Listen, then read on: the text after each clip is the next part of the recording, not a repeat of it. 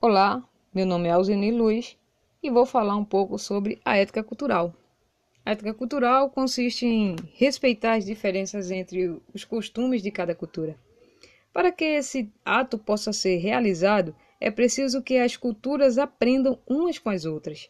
Sabemos que em cada cultura as mentalidades dominantes são etno ou sociocêntricas, ou seja, são fechadas para outras culturas. Mas sabemos também que dentro de cada cultura sempre existem seres de mentalidade aberta, que são curiosos, que não são ortodoxos, que se desviam dos costumes que sua cultura tem como regras e acabam se relacionando com indivíduos de outras culturas assim formando famílias mestiças, construindo pontes naturais entre outras culturas.